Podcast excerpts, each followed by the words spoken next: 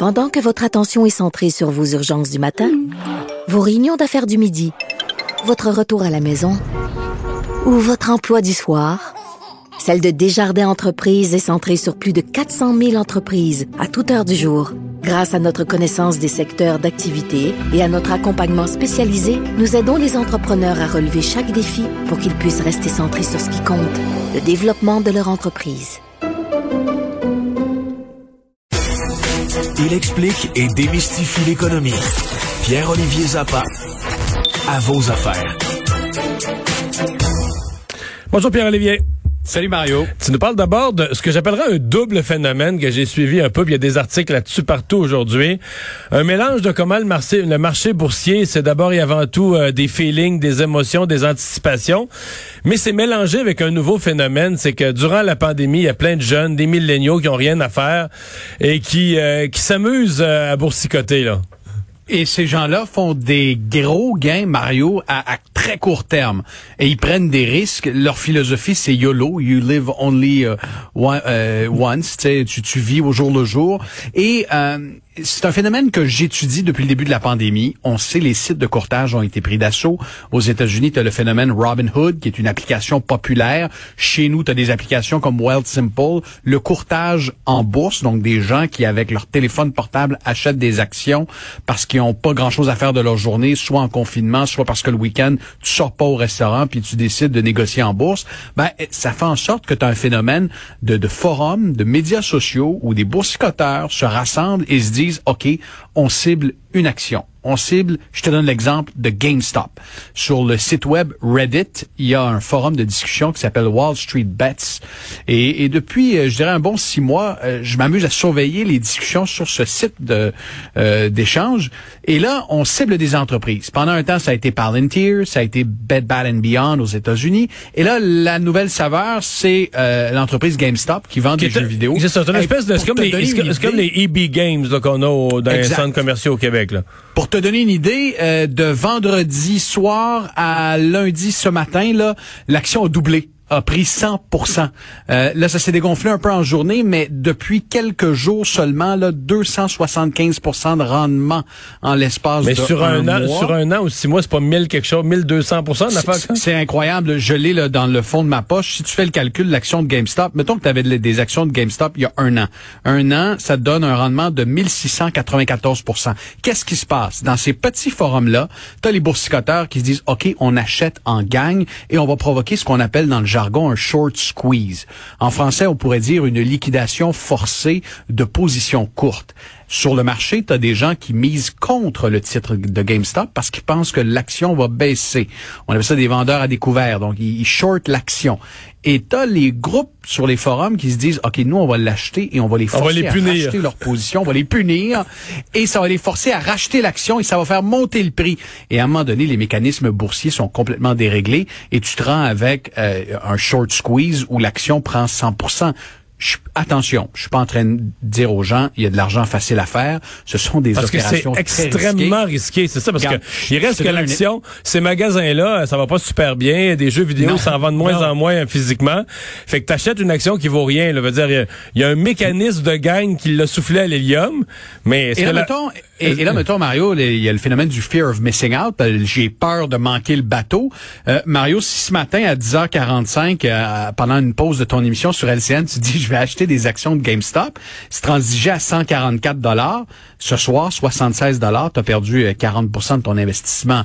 Alors, évidemment, c'est très risqué, mais il y a ces jeunes-là qui sont en train de perturber les mécanismes du marché et qui doivent être prises au sérieux. Je veux dire, les gros gestionnaires institutionnels de fonds, euh, les hedge fund managers ne peuvent plus faire fi de ce phénomène à l'heure où on se parle parce que leur action sur le marché est, est bien concrète et ça nous replonge un peu dans la dynamique de 2020, cette euphorie boursière.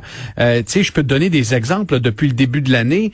Euh, tu sais, on regarde Tesla, une capitalisation de plus de 700 milliards. DoorDash arrive en bourse à sa première journée, euh, explose de 86% Airbnb arrive en bourse, une hausse de 113% du titre.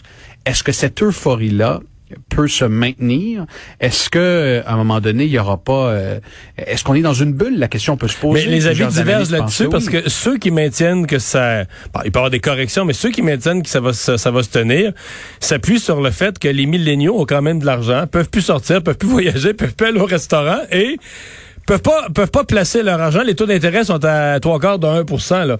Fait que tu vas mettre 1000 pièces puis à la fin de l'année, il va t'en revenir 7 là, tu sais. Fait que et, euh, et, tu regardes les étudiants qui ont reçu certaines prestations, pensons à la PCU et qui ont jamais peut-être eu autant d'argent dans leur compte en banque. Aujourd'hui, le courtage est tellement accessible. Euh, il y a quelqu'un qui m'a écrit un courriel hier, un, un téléspectateur, il me dit Monsieur Zappa, j'essaie de rejoindre le, le, système de courtage de la Banque nationale. J'ai attendu six heures au téléphone, puis quand finalement j'ai parlé à un humain, on m'a dit écoutez, désolé, on est complètement débordé. Il y a tellement de demandes. Quand j'étais étudiant à l'université, une transaction, là, j'étais sur un courtage à rabais à l'époque. Ouais. Puis j'étais étudiant en économie, on était quelques-uns, mais on n'avait pas, pas beaucoup, on n'avait pas beaucoup d'argent, on n'avait pas beaucoup en bourse, mais il me semble que c'était 40 ou 45 dollars la transaction. Fait que tu sais, je veux dire, tu peux pas, tu peux pas euh, faire des petites transactions d'une journée là. Tu, veux dire, tes, tes frais mangeaient tout, mais là t'as plein de sites euh, gratuits, t'as plein de sites euh, que tu fais des transactions pour rien. Ben, et il n'y a plus de barrière à l'entrée, c'est-à-dire que si toi tu veux entrer euh, sur le marché et dire demain matin ah, je vais des actions, tu t'inscris sur une application puis euh, tu y vas. Ouvres ton, ton compte et puis il n'y a, pas de problème. Et ça arrive, évidemment, il y, a des dangers là-dedans. Il y, a, cette, il y a cette en ce moment cette pensée magique qu'en faisant du boursicotage, tu vas sortir gagnant. Parce que depuis le début de la pandémie, il y en a beaucoup qui sont entrés sur le marché. Le marché est à son plus bas. Donc, il y en a qui ont jamais vécu ce que c'était une grosse correction ou qui ont jamais vu leur portefeuille virer au, au rouge du jour au lendemain. Alors, je c'est un avertissement qu'il faut lancer, je pense, à des gens qui sont néophytes et qui prennent des risques, de gros risques. C'est le principe des ronds de poils. Là. Quand on, quand on y touche. euh, oui, effectivement. Pierre-Olivier, il y a des, milliers de Québécois qui ont de l'argent euh, en attente chez Air Transat parce que leur billet a été annulé pendant la pandémie. Est-ce qu'ils ont, est-ce qu'on aurait trouvé la façon d'aller récupérer cet argent-là finalement? Bonne nouvelle pour ces gens-là. Aujourd'hui, a un, un, jugement de la Cour des petites créances, donc la Cour du Québec à Rimouski, qui donne raison à un couple de voyageurs. Eux devaient partir euh, au mois de mars. Évidemment, la pandémie a bousculé leur projet.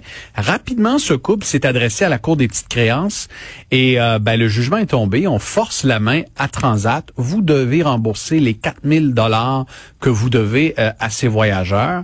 et, et pourquoi c'est une bonne nouvelle? Ben, parce que c'est un des premiers jugement en ce sens et ça pourrait faire école.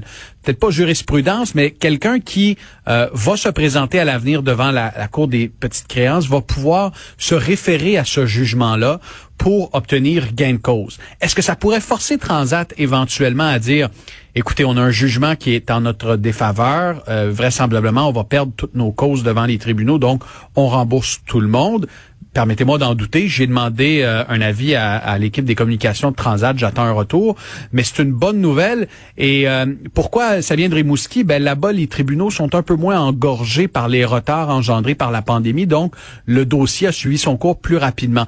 À Montréal, il y a des milliers, des milliers de cas qui sont en attente devant la cour des petites créances. Alors c'est un vent d'espoir pour des gens qui veulent récupérer leur argent, et ça pourrait forcer la main. J'entendais Xavier Barcelo-Duval, critique euh, du Bloc québécois à Ottawa en matière de, de transport, dire, écoutez, là, il est temps que le gouvernement carrément force la main aux transporteurs. On a un jugement, le jugement est clair, le transporteur ne peut pas euh, garder l'argent et offrir un voyage en ce moment parce que de toute façon, il y a personne qui voyage en ce moment. Il y a personne qui veut prendre le risque de voyager, du moins euh, il y en a, mais c'est une minorité. Donc, euh, c'est suffisamment d'arguments selon la Cour pour forcer la main à, à.